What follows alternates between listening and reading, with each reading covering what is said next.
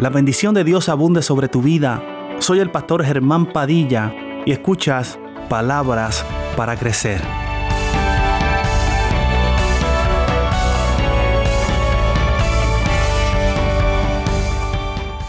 Para librar una guerra espiritual primero tenemos que prepararnos.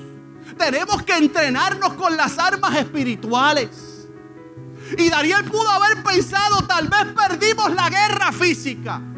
Tal vez Nabucodonosor destruyó los muros de nuestra ciudad, pero todavía hay una guerra que podemos ganar. Aleluya. Todavía hay una guerra que podemos ganar. Y cuando tú llevas contigo en tu nombre de que Dios es tu juez, aleluya, tú puedes estar seguro que Él sacará la cara por ti. Aleluya. Tal vez la guerra física la, perdimos. Tal vez la guerra física destruyeron nuestros muros. Pero hay una guerra espiritual que todavía no está perdida. Pero es necesario, si estás preparándote para guerrear, aleluya. Si estás pensando en ir a la guerra espiritual, tienes primero que prepararte. Tienes primero que prepararte, aleluya. Gloria al Señor. La prueba duró 10 días. Y esto es bien interesante y es bien importante que usted lo sepa. Porque hay mucha gente que están usando versículos de estos y incluso lo sacan hasta de contexto en muchas cosas. La prueba de las legumbres en Daniel duró 10 días. Pero no todo acabó ahí. No todo acabó con ver el semblante de estos jóvenes. Eso era nada más que una pequeña muestra de lo que se avecinaba. No dice que luego de los 10 días entonces comenzaron a comer de la comida del rey cuando vieron que eran más robustos y más fuertes. Si tiene su Biblia abierta, vaya al versículo 16 de ese capítulo 1. Dice la Biblia, así Melzar, quien los probó luego de los 10 días y reconoció la diferencia sobre los demás. ¿Saben lo que hacía Melzar? Cuando a todos le iban repartiendo la comida del rey, él cogía la comida que le tocaba a estos jóvenes y se la llevaba. Y se llevaba el vino y le traía legumbres.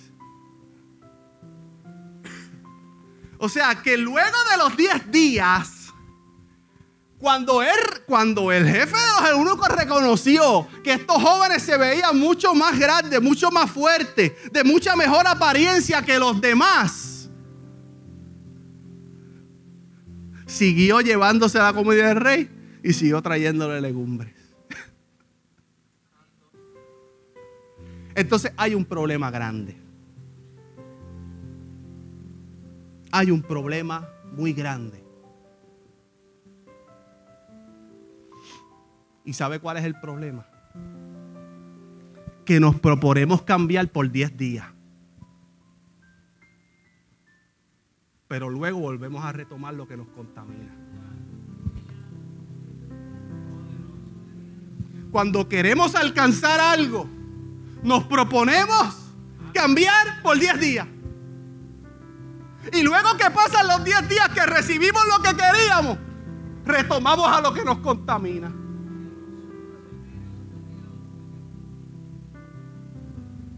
Ayunamos para eliminar esto, pero luego del ayuno lo volvemos a tomar. Sacrificamos esto en el ayuno de Daniel como mucha gente lo hace, pero luego del ayuno de Daniel retomamos lo que dejamos y a veces lo hacemos hasta peor. Óigame, 10 días era la prueba. En tres años tenían que presentarse al rey.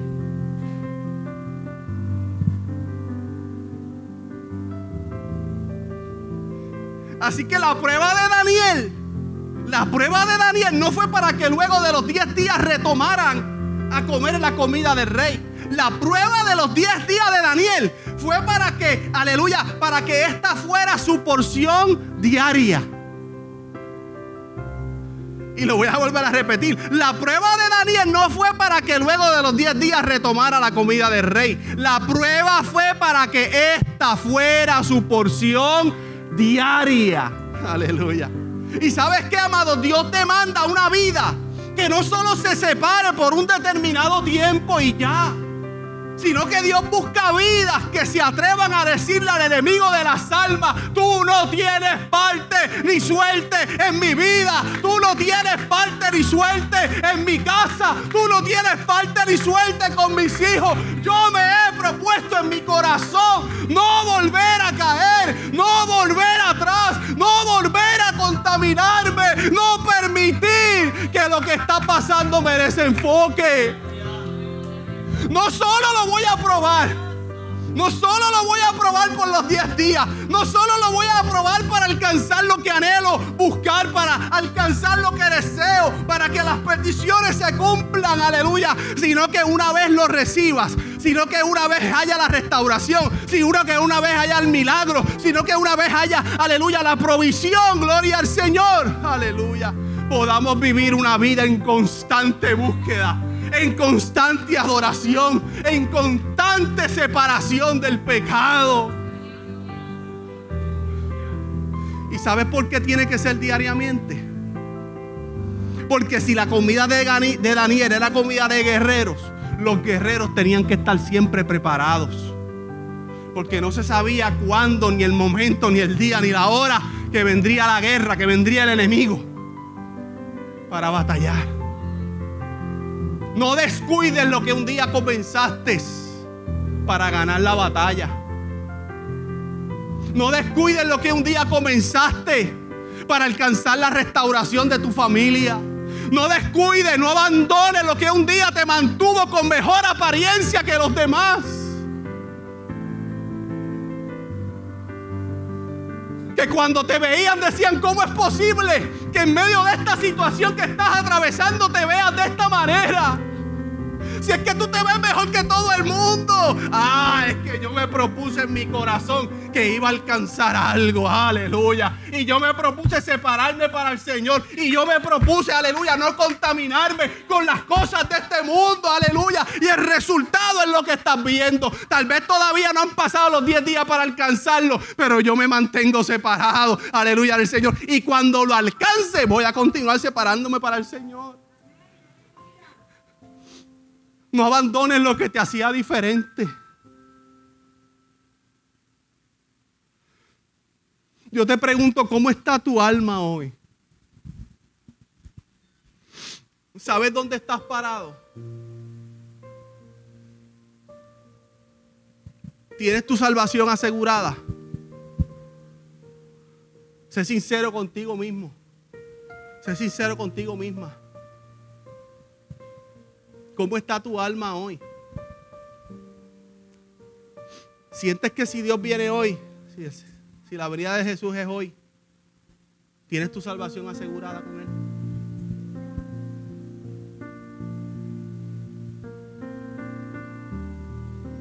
¿Sientes tu salvación hoy?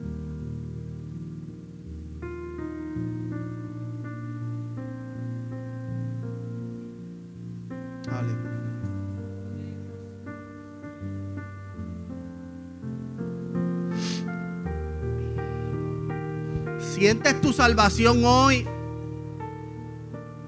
Y cuando sales del templo, pones tu salvación en juego. Sales de este lugar hoy sintiendo la salvación y cuando llega la mitad de semana, tiraste tu salvación por el piso.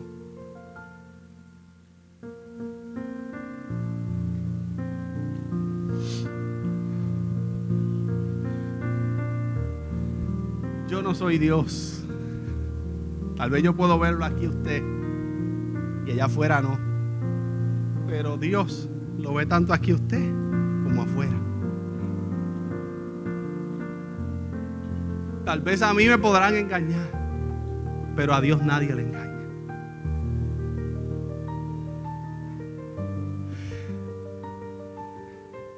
Y es que a veces, amado, incluso le echamos la culpa a todo el mundo de nuestra desgracia. Es que el culpable es el pastor, o es que el culpable es el vecino, o que el culpable, bueno, le echamos la culpa incluso a Dios en muchas ocasiones. Es que Señor, yo no tengo la culpa de lo que me está pasando. Yo no, que, yo no tengo la culpa de esto. Es que todos son culpables menos yo. Daniel pudo haberle echado la culpa a muchos. Me cauterizaron. Me detuvieron, me paralizaron. Mataron mi futuro. Pudo haberle echado la culpa a muchos de lo que estaba viviendo en ese día. Y sabes que hay mucha gente que tiene sus vidas cauterizadas. Que tienen sus vidas paralizadas. Que tienen sus vidas, aleluya, que no producen nada. Porque siguen arrastrando dolores del pasado. Porque siguen arrastrando heridas del pasado que no les dejan ser funcional. Gente dándole rienda suelta a las maquinaciones del enemigo. Que los vuelve a llevar al pasado. Que les vuelve a abrir la herida cuando Dios ya te sanó. Deja de darle rienda suelta a tu pasado. Estás destruyendo el presente que Dios tiene para contigo hoy y matando un futuro prometedor. Nadie tiene la culpa. Daniel no tuvo la culpa, pero entendió tanto lo que estaban viviendo. Entendió tanto la situación, aunque difícil que estaban atravesando en su vida, que fue capaz de decir, Dios fue quien nos entregó. Y esto es poderoso porque muchas veces le echamos la culpa al enemigo de todas las cosas que pasan en nuestra vida. Pero ¿y si fue Dios quien nos entregó? Pero si fue Dios quien lo permitió. Viviendo en el propósito aún en tiempos de angustia. Y esto es poderoso porque aunque Daniel no tuvo la culpa y fue capaz de entender que Dios mismo los había entregado, no fue para quien no fue para no fue quien para cuestionarse y cuestionarle a Dios. Dios, ¿cómo es posible que tú nos hayas entregado? El mismo Dios que he amado por mi vida a través de los años. El mismo Dios que le he servido. El mismo Dios el cual le he trabajado una y mil veces. El mismo Dios que he visto obrar de tantas maneras. ¿Cómo es posible que ese mismo Dios nos haya entregado al enemigo?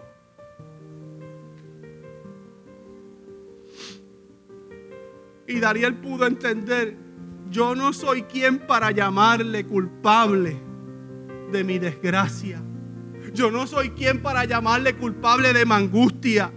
Por el contrario, aleluya, y esto es poderoso. Por el contrario, yo, me imagino a Daniel, yo Daniel, el mismo que he podido decir que fue Dios quien nos entregó en manos enemigas yo aunque sé lo difícil que estamos atravesando el momento, yo que sé la angustia que estoy viviendo, pero me atrevo a decir, me atrevo a asegurar que es ese mismo que nos entregó en manos enemigas, será el mismo que nos salvará. Aleluya. Y eso hay que tener una madurez increíble para que usted y yo podamos decir, en medio de la situación que estoy viviendo, tal vez Dios me permitió vivirla, pero si Él me permitió vivirla, Él mismo me sacará de ella, Él mismo me salvará, Él mismo me restaurará, Él mismo me dará una nueva oportunidad, aleluya, para vivir.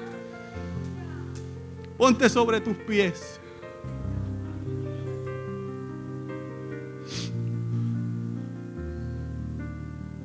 Vivir una vida enfocado es vivir una vida como Daniel.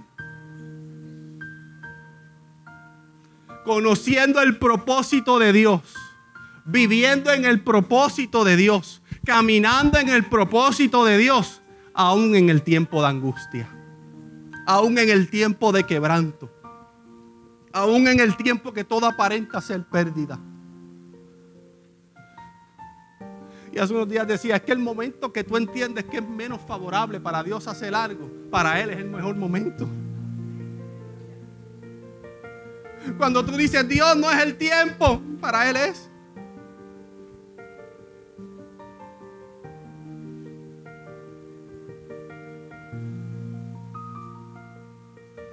viviendo en el propósito en tiempos de angustia.